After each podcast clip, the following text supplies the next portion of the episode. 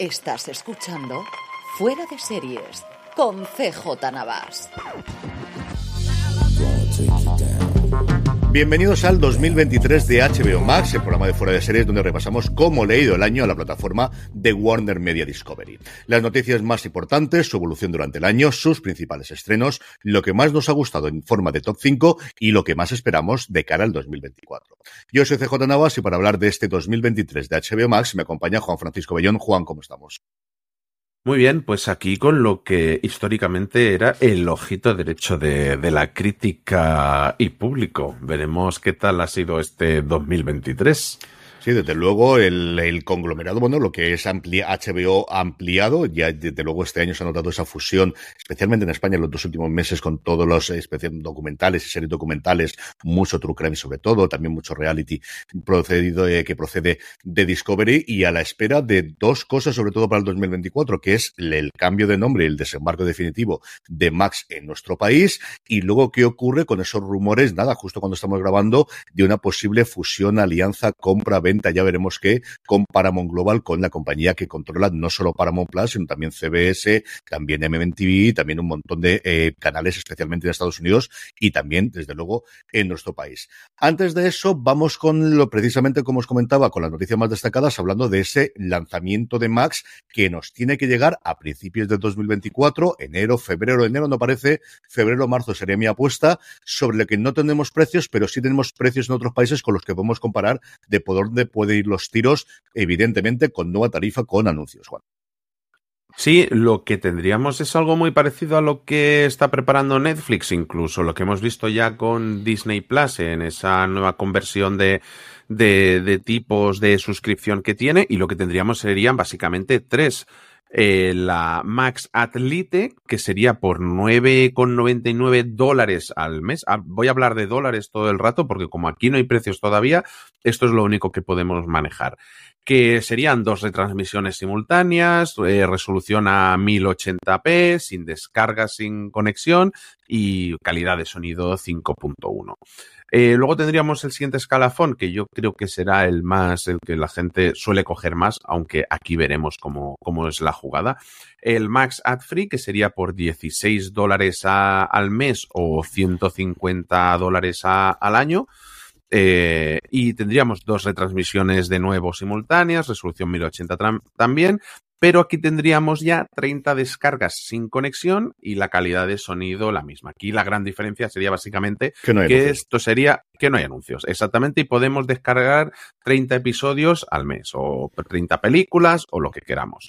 Y luego tendríamos la Max Ultimate Ad Free, que serían unos 20 euros, voy a redondear todo el rato, a 20 dólares al mes y unos 200 dólares al año. Aquí sí que tendríamos las cuatro transmisiones simultáneas, resolución 4K o HD, HDR, 100 descargas sin conexión. A mí esto me extraña bastante que no sean ilimitadas, pero bueno, 100 descargas sin conexión y calidad de sonido Dolby Atmos.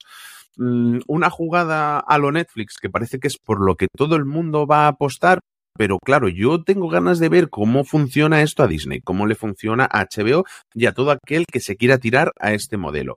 Porque Netflix tiene más de 200 millones de usuarios.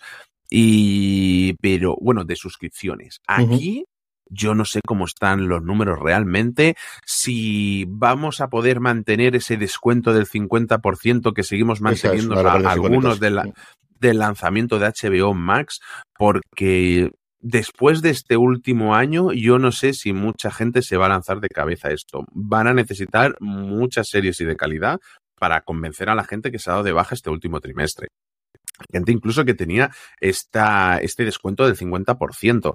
Eh, es que al final no todo el mundo es Netflix, ni es el titán de producciones locas que tiene Netflix. Y claro, yo oigo mucho a la gente decir, yo, mm, Netflix. Si lo dan en Netflix lo veo y si no, no. Pero HBO el problema es que cada vez oigo menos gente. Y es una pena porque, ostras, eh, van a llegar con un enero bastante potente, ya empezando con ese True Detective, esa, esta cuarta temporada, y al menos las series que hay proyectadas para esta primera mitad de año son bastante potentes. Y con la vuelta de la Casa del Dragón en verano. Así que no, no sé cómo, cómo ves esto tú de, con este nuevo plan de suscripciones. Yo creo que todo el mundo, como decías tú, le marca el camino a Netflix y era lógico y normal que tuviesen que hacer eso. Al final mmm, es una apuesta de configurar todo, de, de, sacrificar las suscripciones que tenían en Discovery, especialmente en Estados Unidos, por integrarlas todas dentro del mismo sitio y tener la máxima cantidad de suscripciones. Es cierto que HBO, por la parte de Warner, tiene más tradición de tener anuncios por sus canales en lineales y tienen canales tremendamente potentes de la antigua Turner. Por ejemplo, TNT en Estados Unidos tiene, por ejemplo, varios de los partidos de la NBA a nivel nacional, y es decir, que esa experiencia que Netflix quizás no la tenía con anuncios, ellos sí que lo tienen. Eso es una cosa mm. impepinable.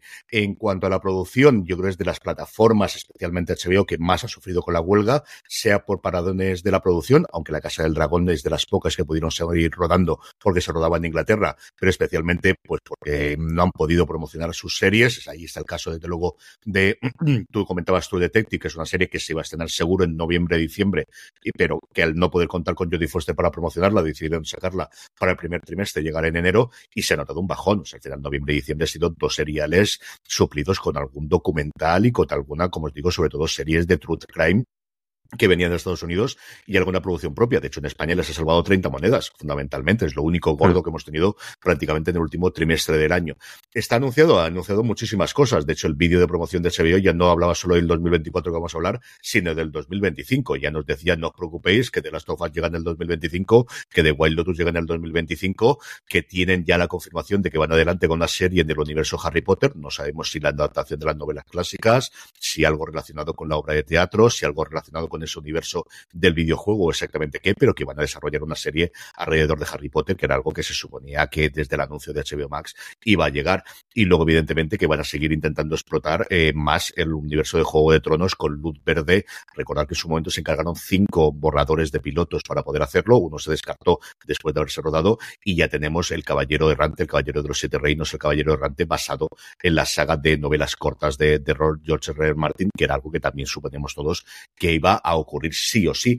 Y luego la vuelta de CNN, en Estados Unidos lo que ha ocurrido es la integración de CNN después de ese fiasco de CNN Plus que desapareció, se ha metido en el, eh, dentro de la programación, dentro probablemente de la plataforma y también el deporte. Es gratuito en Estados Unidos hasta febrero o marzo, una cosa que yo llamo Barstool Sport, que era otro nombre que tenían especialmente en materia de conversaciones y tenían podcasts y programas de radios, en el que están haciendo alguna de las emisiones de los que tienen los derechos, que van a cobrar después 10 dólares y que aquí en Europa no sabemos cómo va a llegar cuando llegue Max, todo apunta que integrarán Eurosport, porque también es suya Eurosport, de cara sobre todo a los Juegos Olímpicos de verano, en el que la señal, evidentemente aquí en España tendrá Radio Televisión Española, pero siempre en Europa ha tenido Eurosport y es, pues durante esas tres semanas que duran los Juegos Olímpicos, yo creo una buena ventana si pueden ofrecerlo todo para, para HBO Max en nuestro país.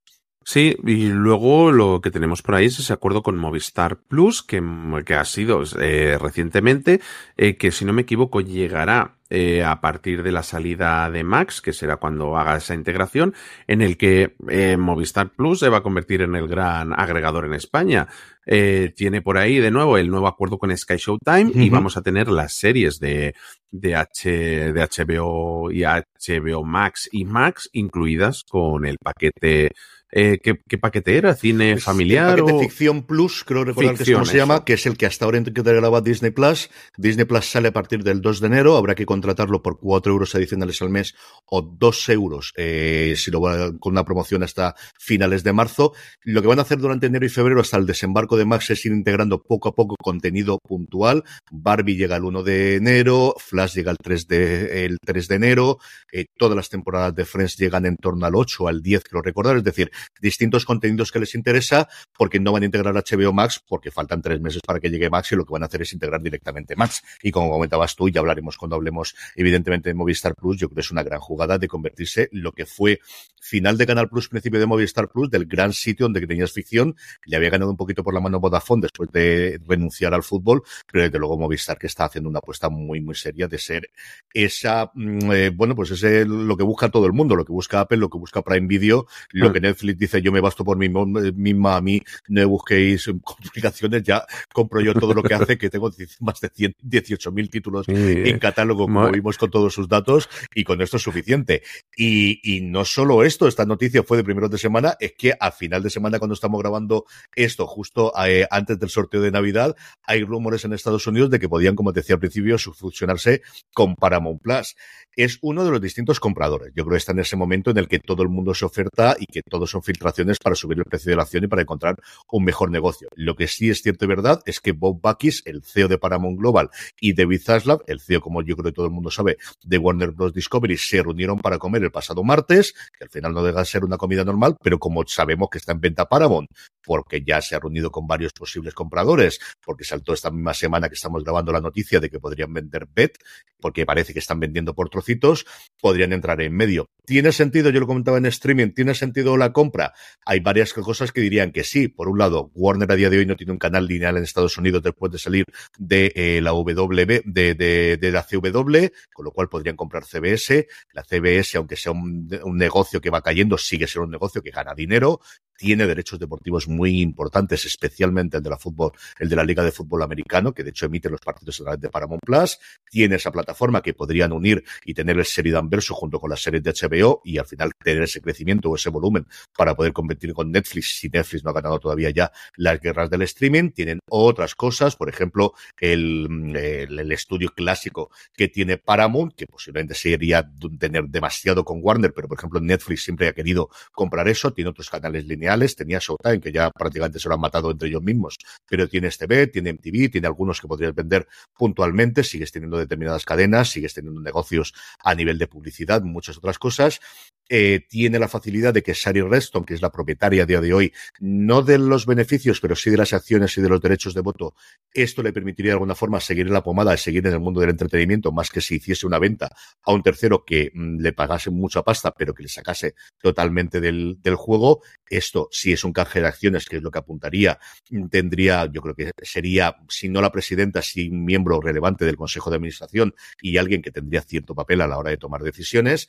Tiene en contra que Warner Bros. Discovery, por los acuerdos de la fusión, no puede meterse en ninguna operación societaria si quiere tener exenciones fiscales. Y esto no van a tocar ninguna operación si no tienen esas exenciones fiscales antes de abril del 2024. Y luego que esto sí o sí tendría que autorizarlo eh, Biden, eh, realmente la administración de Estados Unidos, el gobierno de los Estados Unidos.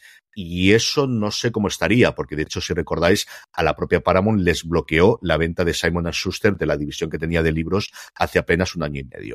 En la administración eh, Trump esto no hubo problema y fue la que utilizó en su momento la fusión Warner Media Discovery. A día de hoy no está nada claro que eso la administración Biden lo autorizaría, pero desde luego que tiempos emocionantes y ya apuntábamos a que esto se iba a producir en el 2024, bueno, pues ni siquiera hemos esperado a final de año para que se haya movimientos acerca de qué iba a ocurrir en los distintos conglomerados en Estados Unidos. Y por eso CJ es CJ, porque aunque no me creáis lo que me, los que me estén escuchando, él no tiene nada de esto apuntado. Esto lo tiene todo en su cabeza. Aunque no me creáis, o sea, os prometo que CJ no tiene esto apuntado en un papel ni en un documento de Word, lo tiene en su cabeza. Ay, también te voy a decir a favor del este que lo he contado hace aproximadamente una hora y media cuando he dicho streaming, pero sí, esta me la sabía. Estas cosas sabes que me las. Estas cosas que me. Hablemos de la evolución de la, de la plataforma en este 2023. Hablábamos antes, Juan, cómo hemos tenido un año de más a menos, estrenos tremendamente potentes. De hecho, cuando luego hablemos el top 10, veremos como la gran mayoría de cosas se estrenaron desde luego el primer semestre. Una cosa muy pobre en estrenos a final de año, muy afectada por la huelga. Y luego, no lo hemos comentado, también mucho movimiento en España con el recorte de la producción europea, la eliminación de todas las producciones de la antigua Europa del Este, que es el primer lugar donde llegó en su momento HBO Europa, antes de llegar a los países nórdicos y llegar posteriormente a España con la venta de la gran mayoría de esas producciones a Sky Showtime, incluida alguna serie española, y luego a nivel interno nuestro la marcha de Miguel Salvat, que había encabezado toda la parte de la producción propia, y el nombramiento eh, a finales de, de, esta semana, cuando estamos grabando, de un nuevo jefe de producción propia que viene de Mediaset, que viene recientemente de estar encabezando el tema de la producción de televisión, porque, por ejemplo, para que veáis las cosas que hace Warner Media, son los productores de eh, eh, varias series en los últimos tiempos, como Brigada Costa del Sol, y, por ejemplo, el, el el, el, programa este de citas de la sexta, que siempre se me olvida de cuatro, perdone, que siempre se me olvida cómo se llama. El, que hace Sobera. El de, de Sobera. El de Sobera. No, no, no, sé cómo se llama. Ahora te lo busco el, este para que veáis que esas cosas no las vemos, pero vamos, mm, lo, lo producen ellos. Es una de las productoras que tiene dentro del conglomerado. Y luego, mmm, muchas cancelaciones en los últimos tiempos y sin apenas renovaciones más allá de los tres, cuatro grandes títulos que tienen. Sí, es que yo creo que HBO Max, bueno, HBO Warner Bros. Discovery ha ido creando una tormenta perfecta que lo único que le faltaba ya era la huelga, las huelgas de este año para que acabe de estallar, porque dices, vale, no te ha funcionado Westworld del todo, no te ha funcionado eh, la de los Lakers, no te ha funcionado no sé qué, pero si cancelas series tienes que tener algo para suplir el catálogo con estrenos, pero el problema es que si vas pegando los hachazos, pero apenas hay nada, porque lo que hay planteado para este año, la mayoría son miniseries. Eh, True Crime eh, y True Detective funciona como una miniserie. El Régimen, que es la otra que va a llegar poco, dentro de poco, es una miniserie. The Sympathizer, eh, lo mismo. Mm, que tienes Juego de Tronos cada dos años porque se está quedando sin cosas. Pues hombre, mm, ya sé que están en pérdidas, que están no sé qué, pero algo tienes que darle de excusa a la gente para que llegue a la plataforma. Hombre, si a Westworld le faltaba una temporada, dale esa temporada final. Si a la de los Lakers le faltaba una, dale esa temporada final, pero si lo que estás haciendo es un calvo, hay un caldo de cultivo para que esto sea un erial y se, y lleguemos a este año y tengamos de nuevo meses que no vayamos a tener nada, o el año que viene que tengamos que esperar hasta The Last of Us después de que en verano tengamos la Casa del Dragón, yo no estoy entendiendo la jugada. Entonces, claro, entiendo que lo único que te quede sea comprar Paramount, porque te estás quedando sin nada de producción propia. Porque eh, el, el pingüino es una miniserie también. Es que, claro, no, no, hay, no hay continuidad y la gente, aparte de estrenos potentes, también quiere series a las que sepa que va a volver y que le han gustado y vaya a tener más, porque si no, bueno, pues ya me suscribiré un mes dentro de un año y medio que tenga agrupadas ahí siete u ocho miniseries, me veo un mes y me vuelvo a, a quitar HBO hasta que vuelva a ver ahí algo. Yo es lo que no acabo de entender la jugada de Zaslap en ningún momento. Yo creo que les ha matado, especialmente por la rama de HBO, les ha matado la huelga, no la esperaban o no esperaban que fuese a afectarles tantísimo y han tenido seis meses de parón. O sea, ni siquiera en la época de la pandemia con el cine, yo creo que han sufrido tantísimo. Sí, sí. Mira que sufrió también Warner recientemente. Warner es cierto que ha tenido un buen año a nivel global gracias a Barbie, que les ha salvado muchísimas cosas. No lo hemos comentado, pero su CEO también ha tenido una movida con esos mails que se infiltraron, que no se filtraron, sino que fueron a partir de un juicio de The Idol, que luego lo comentaremos, ha sido, al final The Idol les ha salido muy cara a nivel de crítica y sobre todo esa filtración de crear en la pandemia cuentas fantasma en Twitter para poner a caldo a determinados periodistas, que son estas cosas que decir, madre mía, mi alma te la van a guardar toda la vida, y alguien que, al final tenía mucha, mucho marchamón en Estados Unidos y que era, pues quizás no a la altura del jefe de FX, pero desde luego le tenía muchísimo cariño. Es una cosa de estas demenciales muy divertidas de contar, pero que desde luego la gente que la afectó no le tuvo que hacer ni puñetera gracias.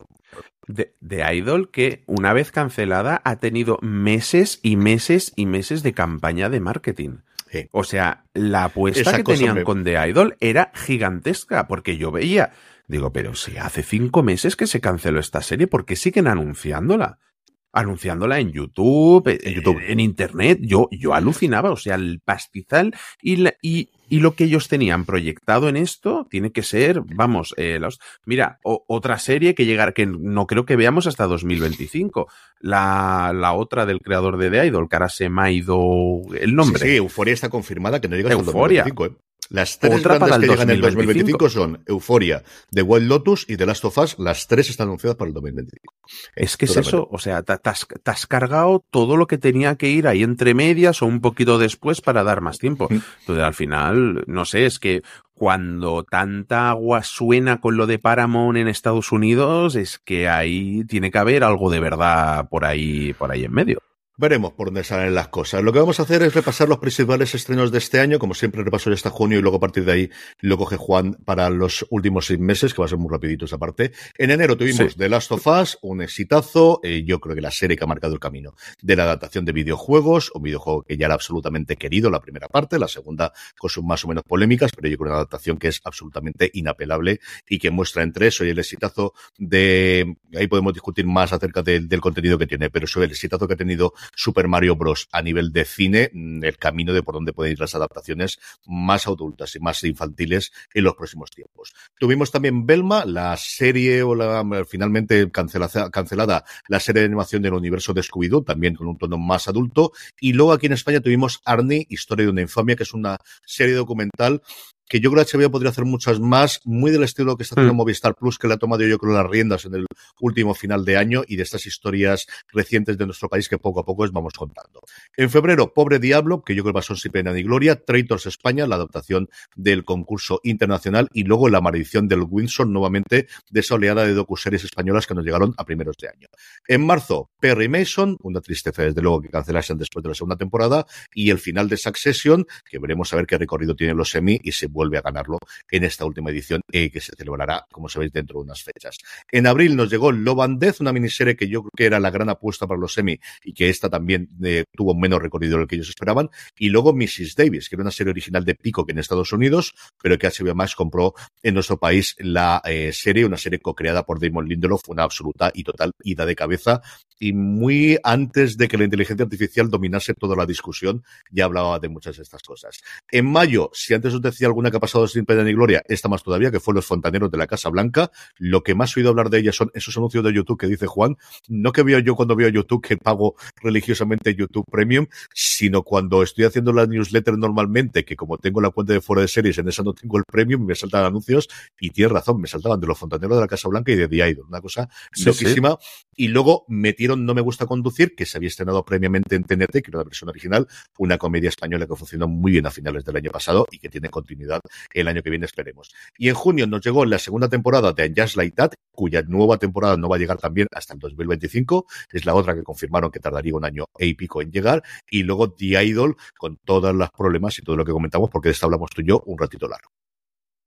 Sí, y luego vamos a julio que tuvimos Círculo Cerrado, una miniserie con todos los nombres que tenía que tener, habidos y por haber, y que también creo que pasó un poquito sin pena ni gloria. Un primer capítulo muy difícil de entrar, pero que a mí me, me gustó bastante la temporada, y la cuarta temporada de Harley Quinn, que es una serie que parece que funciona bastante bien, pero tampoco oigo yo mucho a la gente hablar, hablar de ella. En agosto, Tiempo de Victoria, la dinastía de los Lakers, segunda temporada y cancelada en un final infame, de verdad. O sea, se llama Tiempo de Victoria y los Lakers acaban perdiendo en la serie y ahí se queda. Porque ganan los buenos. Juan, porque ganan los buenos, si quieren hablar cuando no, ganan los, buenos. Que te gustan a ti, no, no, no, yo de verdad, madre mía, lo que, lo que daría porque Apple recomprase esto y, y, y cerrara, y cerrara esta trilogía. Eh, en septiembre tuvimos, eh, bueno, pues un documental, lo he puesto con comillas, porque es ese tipo de, documentales que llegan a través de la parte de Discovery, que son más sensacionalistas que documental en sí, que es Kim versus Kanye, el divorcio, pues el divorcio, el divorcio de, de la Kim Kardashian. Eh, la tercera temporada de Star Trek, y luego ya llegamos a octubre, que yo creo que ha sido el mes con mejores estrenos de esta última eh, recta final, que fue la segunda temporada de 30 monedas, que con el exitazo que parece que está teniendo día a día, sigue sin estar renovada. A mí me parece súper curioso es que su gran valedor ya no está en la compañía y los dineros no son los de antes. Entonces yo creo que no se va a autorizar eso aquí en España, sino que va a pasar. Tampoco hay un jefe de originales. Yo creo que sabremos algo a lo mejor estas semanas, ahora que ya está nombrado un nuevo jefe de producción original en nuestro país. Realmente va a ser el responsable de Italia, de, de Portugal y de España, pero va a tener la sede en España para que vean la importancia que tiene la producción hmm. española, siendo además italiano. Es cierto que lleva mucho tiempo en nuestro país trabajando para Mediaset y estuvo en boca a boca y en varias producciones, pero la central de producción de lo que va a ser el sureste, tradicionalmente como se conoce de esto, el, sur de, de Europa, va a estar centrado en Madrid. Y luego tuvimos la segunda temporada de La Edad Dorada, ese tridente de series junto a los Bridgerton y a los y de Buccaneers, con el que eh, sentarse delante del sofá con una tacita de té levantando el meñique. Yo creo que es, sesión perfecta. en noviembre tuvimos ya la segunda temporada de Julia y de Bucky, dos series que, bueno, que sin estar mal no es que sean para convencer a nadie, para, para hacerse de la suscripción. Y en diciembre ya, bueno, pues el Erial ha quedado en, lo más destacable ha sido Mis aventuras con Superman, una serie de animación que tampoco está hablando mucha gente de ella. Bueno, está bien más para críos y tal. Y pues de nuevo, pues otro de esos documentales eh, de es que me fascina que se haya hecho un documental de esto. Es que eh, Gwyneth versus Terry, el juicio por el accidente de esquí. Sí, eh, Gwyneth Paltrow se cayó, se chocó con alguien en una pista de esquí y ha habido un juicio por eso. Y bueno, pues en, en el tráiler le llaman documental todo el rato. Yo, yo no sé si cambiarlo por broma eh, sería la, la opción correcta, pero bueno. Esto tuvo otra. Gwyneth, dice, es que es un juicio de esos de yo digo, tú dices, es que me caí, no, es que vino a por mí, es un señor anónimo de la nada, bueno, pues el señor anónimo dice que fue a por él, yo, ¿qué quieres que te diga? Ya no es anónimo. la ventaja de, de, pegarte con Winter Protro es que ya no eres anónimo. Sí, esto se siguió mucho porque al final los medios americanos tienen este puntito rosa y este punto amarillo y han seguido, igual que han seguido recientemente, y él salvando mucho la distancia, evidentemente, el juicio con Jonathan Mayors y muchos de los casos de Me en Estados Unidos. Este, ya te digo yo, que en Deadline, en Hollywood Reporter, en Variety, se siguió bastante, bastante el día a día de qué estaba ocurriendo en el juicio, cómo acabar las cosas. Sí, hijo, sí. Esto es lo que. Espérate tú, porque yo no veo a Jonathan Mayors volviendo a salir en Marvel pero sí lo veo saliendo en un documental de, de, de Discovery. Fíjate lo que te digo. Nada, absolutamente nada. Vamos ya con nuestro top 5, que dicho lo anterior, la verdad es que cinco series buenas sí que han tenido a lo largo del año, sí, las hemos comentado. Mi 5 es 30 monedas, y es 30 monedas por la apuesta que decidida sobre ella y porque Jorge Guerrica Echeverría e, e, e, Alex de la Iglesia han hecho lo que les han dado la gana con la pasta que tenían. O sea, yo creo que es la vez en la que más desatados han estado de no sabemos lo que va a durar esto, nos han dado esta, toda esta cantidad de dinero para hacerla, aquí vamos a echar el resto. Es una ida de pelota desde el primer momento, vuelve a ser las, el Alex de la Iglesia más divertido, sobre todo los comienzos. Yo creo que tiene ese punto de, de, terror, los momentos terroríficos y de imágenes son maravillosos. Está todo Dios de la actuación española, o sea, yo creo que no falta absolutamente nada, hasta Miliki. O sea, sale hasta Miliki haciendo de un cardenal de la iglesia. Es que es lo más grande. Así que eh, entraréis o no entraréis en la no, serie, pero ¿quién es, hecho lo que han querido? Era Gabi, Fofito, Gabito Fofito, o Fofito, Fofito, Fofito, ¿es? Cierto que he dicho Miliki, no. Era Fofito, sí señor. Era Fofo el que, el que estaba, que se me ha ido a mí la cabeza. Eh, y por cierto era First Dates, que no me acuerdo de cómo se llama la serie Ahora, de, sí, la eso serie de. Sobera. Así que 30 monedas en la serie que está en el puesto número 5 de Mito 5. Pues mi número 5, una serie justo de la que he hablado, que es Círculo Cerrado, la miniserie de Steven Soderbergh, eh, capitaneada por Claire Dance y Timothy Oliphant, con Dennis Quaid, o sea, esas Beats, es que el elenco es sensacional. Eh, Claire Dance está de 10, como siempre. Una serie que es cierto que costaba entrar en ella, pero que si aceptabas lo que te proponía, tenías una serie de una calidad altísima, con detalles, eh, todo en torno a un secuestro de un crío que parece que no, y ya te digo, una serie de esas de, del sello Soderbergh en el que es la locura por el detalle, por el que todo sea coherente desde la, la funda del teléfono de un policía que se ha dejado más de lo normal. Es que a mí me, me, vuela la cabeza solo de la, el, del el diseño de producción que tiene, que tiene esta serie. Mi 4 es Mrs. Davis y es lo mismo que os acabo de contar de 30 monedas, exactamente lo mismo es lo que han hecho aquí sus dos creadores, fundamentalmente Carton Hughes. Es, alguien me va a pagar esto, puedo coger a Betty Gilpin, puedo coger a Elizabeth Marvel, puedo coger a Christian Mantopoulos, que hace un personaje divertidísimo eh, junto con Jane McDormand, cogemos un montón de secundarios para poder hacer la serie y como os digo, es una serie entre Tara Hernández y, eh, y eh, Damon Lindelof en la que hacemos una absoluta locura. Es de qué está ocurriendo, qué está ocurriendo, pero qué me estás contando. Y una serie que yo creo además va a crear a lo largo del tiempo va a coger mucho uh, marchamo de, sobre todo por la parte de la inteligencia artificial, yo creo muchísimo marchamo después de serie de culto. Se ha quedado una única temporada porque ha sido también cancelada, pero en el 4, Mrs. Davis. Mi número 4 es 30 monedas y no sé, yo es que la primera temporada no me acabó de fascinar, creo que había más eh, desconexión de un episodio con otro, eran más independientes y aquí coge todo lo que no me gustaba y potencia lo, lo que sí y vaya que sí funciona, o sea, el nivel de humor sube, el de canalladas, el de hacer el gamberro, es una serie súper gamberra, tiene un episodio 3 en el que no podía parar de reír, de verdad, el mejor parto que yo he visto en mi vida en televisión es maravillosa, lo que me reí, el desfase de todo el mundo, yo creo que aquí se lo han pasado en grande, todos, todas, es que maravilloso, ojalá la renueven porque yo quiero esa tercera y última temporada. En el 3 tenemos Perry Mason, y Perry Mason es una serie que yo intento defender siempre, ya sé que está cancelada, que solo han sido dos temporadas, pero igual que ocurre con Mrs. Davis, que se puede ver perfectamente aquí lo mismo. Una primera temporada que fue buena, pero yo creo que tuvo sus momentos, la segunda ya encajaron todos los mimbres, es una gran serie de abogados y de detectives, porque al final Perry Mason sí es abogado, pero siempre ha hecho esa parte de investigación. Un Matthew Rhys absolutamente descomunal, unos escenarios, unos vestidos recreándose en Los Ángeles de principios del siglo XX maravillosos. Si os gusta el noir clásico, de verdad, hacedme caso y ved las dos temporadas de Perry Mason y una absoluta desgracia que se haya cancelado porque esta es una serie que en otro entorno y otros tiempos de HBO tendríamos cinco, seis, siete temporadas, tantas como Matthew Risky y de desgracia en desgracia, mi número 3, Tiempo de Victoria, la segunda temporada de la dinastía de los Lakers, eh, es que incluso si no os gusta el deporte, no os gusta ver deporte, es una serie sensacional, con la que te ríes, con la que hay drama, con la que las escenas de baloncesto, pese a no utilizar gente que, que sabe, o sea, que es deportista de élite, la, el rodaje de los, eh, de los partidos es sensacional, eh, con un grupo de actores que ya quisiera la mayoría de las series tener ese elenco. Eh, una pena enorme, se queda en un momento de, de sus pense máximo el final de la temporada y ahí se va a quedar con el declive de, de los Lakers en ese momento. En el 2 de Last of Us, aquí era muy fácil. O sea, Craig Mason tiene un bono de, de por vida después de haber hecho Chernobyl y el resto voy a dejar que lo cuente Juan, que él jugó al juego y que puede contar muchas más cosas que yo de The Last of Us.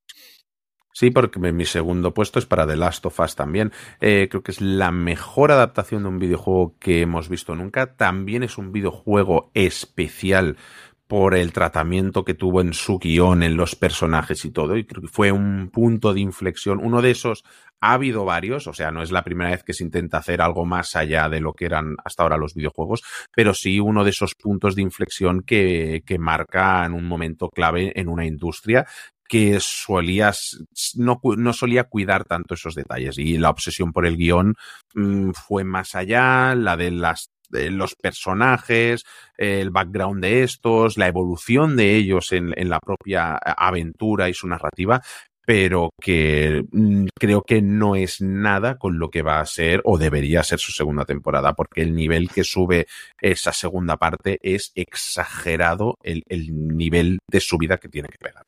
En 2025 tendremos la segunda y lo que apuntaban es que el segundo videojuego se adaptaría en al menos dos temporadas. Eso es lo que se apuntaba inicialmente sobre ello. Y en el uno, la mejor comedia de los últimos cinco años, al menos desde que terminó VIP, que es Succession. Y aquí nuevamente tampoco voy a contar mucho más. Juan, cuenta un poquito de por qué hay que ver Succession. Succession hay que verla porque es eh, puro arte hecho serie en el que cada episodio eh, no te la ves venir por dónde te va a pegar, en el que puedes eh, hacer 40 suposiciones de lo que puede pasar, en el que todos, todos, todos están excelentes, en el que la manera de grabar la serie es exageradamente mm, bestia. Todo tiene un porqué. Eh, los desenfoques tienen su porqué. Porque el tipo de cámara, todo es la locura máxima para analizar, porque es que no acabarías en la vida. Y luego tiene una, un, un, momento disruptivo en esta temporada que, que todo el mundo esperaba, pero que nadie se esperaba cuándo iba a suceder, y creo que lo manejan de manera exageradamente perfecta. Es de lo mejor que he visto en televisión en mi vida, de verdad. Succession es un 10. Sí, señora. Sé que tanto como para estar en el puesto número uno del top 5, tanto de Juan Francisco Bellón como de un servidor, hemos repetido tanto el 1 como el 2, como lo podéis ver, que no es algo desde luego que nos pase habitualmente. Sí que una no. de ellas, pero desde luego las dos primeras no. ¿Qué nos llega en el 2024? Ya os hemos dicho lo que llega en el 2025, pero un poquito antes nos llega alguna cosa con ya confirmación dentro de, de nada, de nada, de nada. Sí, tendremos eh, ahora en enero, si no me equivoco, el día 15 llegará mm. eh, Through Detective Night Country, que aquí se podrá ver también por Movistar, por esas cosas de pues los acuerdos de hace unos años que todavía siguen vigentes. La doceava temporada de Larry David, Curb Your Enthusiasm, que han dicho que va a ser la última, pero yo creo que aquí Larry David, como quiere hacer una treceava dentro de tres o cuatro años, se la dejarán hacer. Eso sí es posible, eh, pero desde luego es raro porque tuvieron primero la declaración y luego la nota de prensa salió que ya era la definitiva, aunque yo coincido mm. contigo que si dentro de cinco años a la David le hace falta, HBO le pagará una decimotercera temporada sin ningún problema. Eh, la miniserie de, de, de, Regime, que hemos visto su tráiler re, recientemente, de Sympathizer también, otra miniserie que tiene una pinta estupenda. La segunda parte de Jinx, una serie documental que creo que fue uno de los despuntes de lo que es el true crime a día de hoy. Sí que yo la tengo pendiente todavía, creo que es una, luego lo diré porque es mi propósito de año nuevo, es verla de una, de una vez. Eh, la Casa del Dragón, que nos llegará este verano, ya está más que confirmado, hemos visto el primer adelanto. Eh, luego la franquicia, esa, esa versión de cachondeo de lo que es hacer una película de superhéroes hoy día. Eh, The Penguin, eh, la serie del pingüino que se tiene que acabar de rodar porque se quedó a medias mm. con, la, con las huelgas, y luego Dune Prophecy, que es una de las pocas series que ha podido evitar la huelga también y que está completamente rodada. Así que veremos, veremos a ver cuándo se anuncia. Pero claro, poquita cosa creo que vamos a tener este año también de HBO. Este año da la sensación de que la huelga va a seguir haciendo daño. Yo creo que tienen mucha cosa que se anunciará en las próximas fechas y que se podría entrenar en el último semestre. Yo creo que con esto tienen cumplido más o menos hasta agosto, teniendo que la Casa del Dragón lo normal es que mm. se estrene en junio, julio, agosto habitualmente. Si tienes algo ya con luz verde que hayas podido negociar y empiezas a rodar ya y no tiene mucho efecto especial, en septiembre o octubre la puedes tener para emitirla. Y yo creo que ahí vamos a tener bastantes cosas que a día no conocemos, especialmente en Estados Unidos. Y si llega todo lo de Paramount, te cuento, porque ya entonces estamos jugando en otra liga y en otra cosa totalmente diferente, más allá del incorporación de películas, que también es otra cosa con la que HBO más juega muchísimo en los últimos tiempos. Terminamos como estamos haciendo todos estos programas del 2023 de las distintas plataformas con nuestros deseos y los propósitos. Empezamos de qué le deseamos a HBO Max de casa de cara al 2024, Juan. Yo le deseo el éxito, que vuelva a ser el referente que ha sido para nosotros, que todas esas propuestas que tienen que llegar este año en 2025 vuelvan a ser de excelente. Porque no sé tú, pero en este top tenemos cinco series, pero cinco series que pueden estar, si no van a estar la mayoría, en el top 10 eh, anual. Es que es muy heavy lo de HBO. De verdad, que vuelvan a tener éxito. Yo lo, lo que deseo es que todo el mundo quiera volver a suscribirse a HBO. Yo lo que quiero es que vuelvan a arriesgar. Y es que cuando repasábamos las series de este 2024, lo que tenemos son o nuevas temporadas de franquicias ya consolidadas y sobre todo miniseries, no series, miniseries de principio con grandes estrellas rudilantes, que es el modelo de Apple.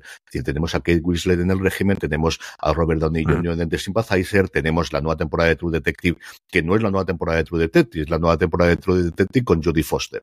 Tenemos La Casa del Dragón, por supuesto, la franquicia es la única que se separa de ahí después del pingüino. Y HBO, como ha hecho su nombre, como ha hecho la televisión del nombre toda la vida, es creando estrellas, no fichando estrellas. Ah. Y este de que HBO ha tenido en tradición con sus películas y sus miniseries de traerte una estrella rutilante de cine, que es la que ganaba el Y eso lo ha hecho toda la vida del señor, pero era otra estructura. Cuando tú tienes Los Sopranos, Gandolfini no lo conocía absolutamente nadie. Con, eh, si me apures con Sexo en Nueva York, sí, sus actrices habían hecho sus cositas, pero se hacen famosas a partir de ahí. Cuando después intenta repetir el éxito de Los Sopranos con distintas series, ninguna funciona, hasta que llega Juego de Tronos, que tenías dos personas medianamente conocidas, pero poco más, y dos showrunners absolutamente hasta entonces mm, desconocidos por completo. Chernobyl es una miniserie que es un exitazo con Craig Mazin, que era un tío que había hecho Resacón en Las Vegas en su momento. Y luego cuando le das eh, el de las tofas, era porque tenía carta blanca para hacerlo, pero porque nadie apostaba por una adaptación de videojuegos que no había, funcionado nunca y además lo va a hacer con el guionista del videojuego, con Dragman, que nuevamente era alguien que no tenía ningún experimento. De Wild Lotus, tres cuartas partes de lo mismo. Alguien que había hecho una serie relativamente fracasada y que de repente le dan algo miniserie y se ha convertido en una de sus grandes franquicias. Es decir, eso es lo que HBO ha hecho recurrentemente y Succession, que es la última que me queda. Una serie sí, con gente muy conocida, con Cox posiblemente que lo hemos visto de secundario cuando te pones a ver películas de los últimos 30 años, pero no tenía ninguna estrella rutilante y de alguien que mm. venía de hacer una serie, sí, de Zico Fit, que la conocíamos la gente que nos gusta ese tipo de comedia, pero que siempre se decía era lo que había hecho Armando Giannucci antes de hacer VIP en Estados Unidos. Eso es HBO. Y cuando miras el elenco o cuando miras toda la parrilla de Dios de 2024, no encuentras más allá de la franquicia, y no tiene pinta de que esto vaya a ser, nada en ese sentido. Así que que arriesguen. Tienen que tener yo comprendo que el dinero es muy temeroso y muy timorato y que al final prefiere fichar a Jodie Foster y a Robert Downey Jr. y a, y a Kate Winslet, pero que apuesten. Es que la propia Kate Winslet cuando hicieron Mero Fistown era un creador relativamente joven, eh, nuevo, y fue un exitazo hace dos años para la plataforma. Que apuesten. Yo creo que es el momento de volver a apostar por producciones nuevas porque los creadores quieren trabajar con HBO. El tengo una serie de éxito en HBO, yo creo que todavía es un galardón, tanto en Estados Unidos como en España, que importa. Sí, y como propósito de año nuevo, ¿qué es lo que tienes pendiente tú? Ver documentales, no tanto lo que contabas tú de Discovery, que no me interesan la gran mayoría de ellos, aunque alguno hay, pero sí hay mucho documental, por ejemplo, deportivo de Estados Unidos que nos llega con cuentagotas y que no anuncian y que de repente uno se encuentra en el catálogo y luego sus especiales de stand-up. Hasta que Netflix apuesta por el stand-up, HBO era el gran sitio donde iba el stand-up más adulto en Estados Unidos. No tiene todo el que hay en Estados Unidos, eso sí es cierto, pero hay mucha cosa y yo creo que con el desembarco de Max, tanto una cosa como la otra va a llegar mucho. Así que sobre todo esas dos cosas son las que tengo muchas ganas. Pues el mío es ponerme al día con The Jinx, como ya he dicho antes, y volver a verme La Casa del Dragón, porque ya han pasado dos años y mm. creo que fue una gran serie. Todo el mundo pensaba que iba a ser un poco, vamos a aprovechar un poco el tirón y esto, y luego todo el mundo quedó encantadísimo con la serie. Y tengo ganas de volver a verla. Yo al menos, desde luego, desde la mitad de la temporada, cuando ya tenemos todos los personajes más adultos, que es lo que parece que va a hmm. sentir o lo que va a ser la segunda temporada, yo creo que esa sí que habrá que verla, incluso comentarla, porque desde no hicimos en su momento Universo Juego de Tronos, igual no es mal momento para antes de que se estrene ir repasando todos los episodios en bloques de dos o tres, como estamos haciendo recientemente con Toda la humanidad, el poder hacer eso de cara al estreno de la segunda temporada. Pues esto ha sido el 2023 de HBO Max. Tenéis muchos más programas de este tipo aquí en Gran Angular de Fuera de Serie, lo estamos haciendo con las principales plataformas de nuestro país y como siempre mucho más contenido también en fuera de series.com. Don Juan Francisco Bellón, un abrazo muy fuerte y hasta el próximo programa. Un abrazo, hasta la próxima. Y a todos vosotros, querida audiencia, gracias como siempre por escucharnos. Pasaros por fuera de series.com y por nuestra tienda, la tienda fuera de series, fuera de series.com barra tienda, que seguro que tenemos algo que te gusta. Gracias como siempre por escucharnos y recordad, tened muchísimo cuidado